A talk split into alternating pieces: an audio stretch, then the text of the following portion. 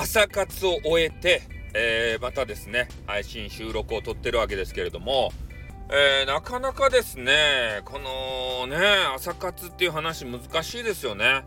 難しい、まあ難しい話をちょっとしたんですけどね、まあ、100円のコーラを、えー、どうやって1万円で売るのかっていうね、えー、そういう話をしてきたわけですけれども、まあなんとかね、え、軌道修正をして、えお話は完結させることができました。まあ詳しくはね、えこの1個前の、まあそういうタイトルがついた限界一突破というような、えー、番組を聞いていただきたいわけですけれどもまあねそれを今やあ今回やってね感じたことがそれオンラインサロンとかね、えー、やられてる方っていうのはもうすごい考えてやってるんだろうなと思いますよ。ね突如何かハプニングがあっても、えー、多分最後までね自分の言いたいことは話し切るえー、そういう精神力を持ってるんだろうなと思いますね。あすごいなって。うん。なんかね、不測の事態が起こった時にね、話飛んじゃうんすよ。ね。頭の中で考えてたことが、なんか別の話に置き換わっちゃってね。で、今回の場合は、えー、昨日ですね、えー、万画太郎さん、ね、漫画マスターの万画太郎さんっていう方が、えー、昨日のね、え夜中話をして、えー、それでまた楽しかったんでしょうね。え、朝方私の朝活にも万画太郎さんがね、え、来てくださって、で、それでその万画太郎さんのこう名前見た瞬間にね、えもう私の頭の中がジョジョでいっぱいですよ。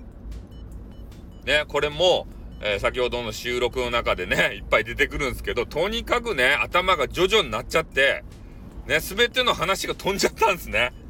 ああ、こんなことじゃね、絶対オンラインサロンとかね、俺できないですよ、せんけど。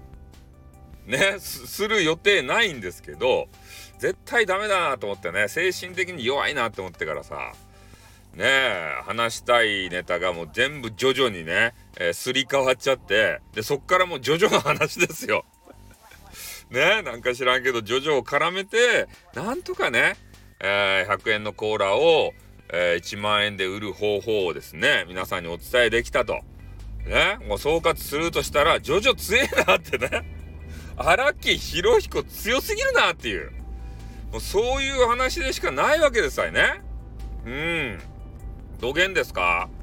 皆さん。ね、そんな記憶ないですか？なんか話そうと思って、ね、別のこと考えちゃったら全部飛んじゃって、ね、しどろもどろになっちゃってみたいな。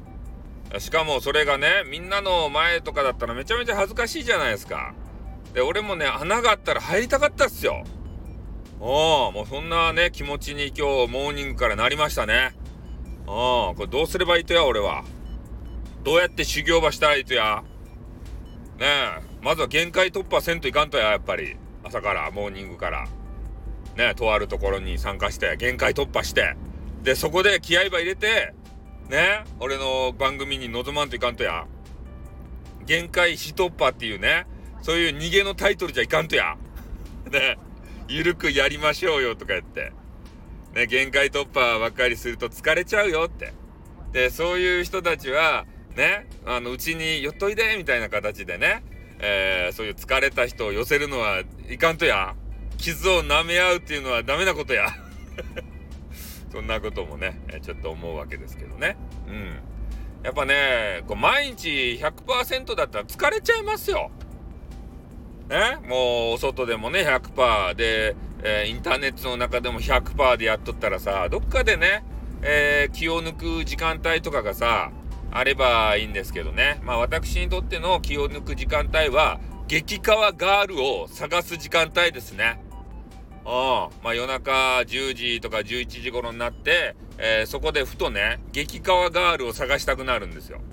で、ツイッターとかね、あと、えー、まあこのね、スタイフもそうなんですけど、結構あの、あの、お顔とかね、ウプしたりとか、えー、声が可愛らしげな方がいるんで、え、そういうところに行ってね、えー、激川ガールっすねって言ってから、えー、言うてね、そして、えー、女子の方は大体ね、あの、謙遜して、いや、そんなことないですよとか言って、その反応を見るのが楽しみですね。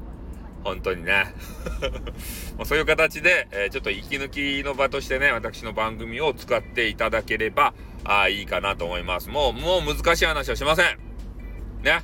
朝活也県って難しい話をしてみたけれども、俺には合わない。ね、そういうことが分かりましたんで、えー、ちょっと箸休めの場として使っていただける、そんな番組を目指せたいと思います。あかん、最後かな。思います。ということで、これで終わります。あってー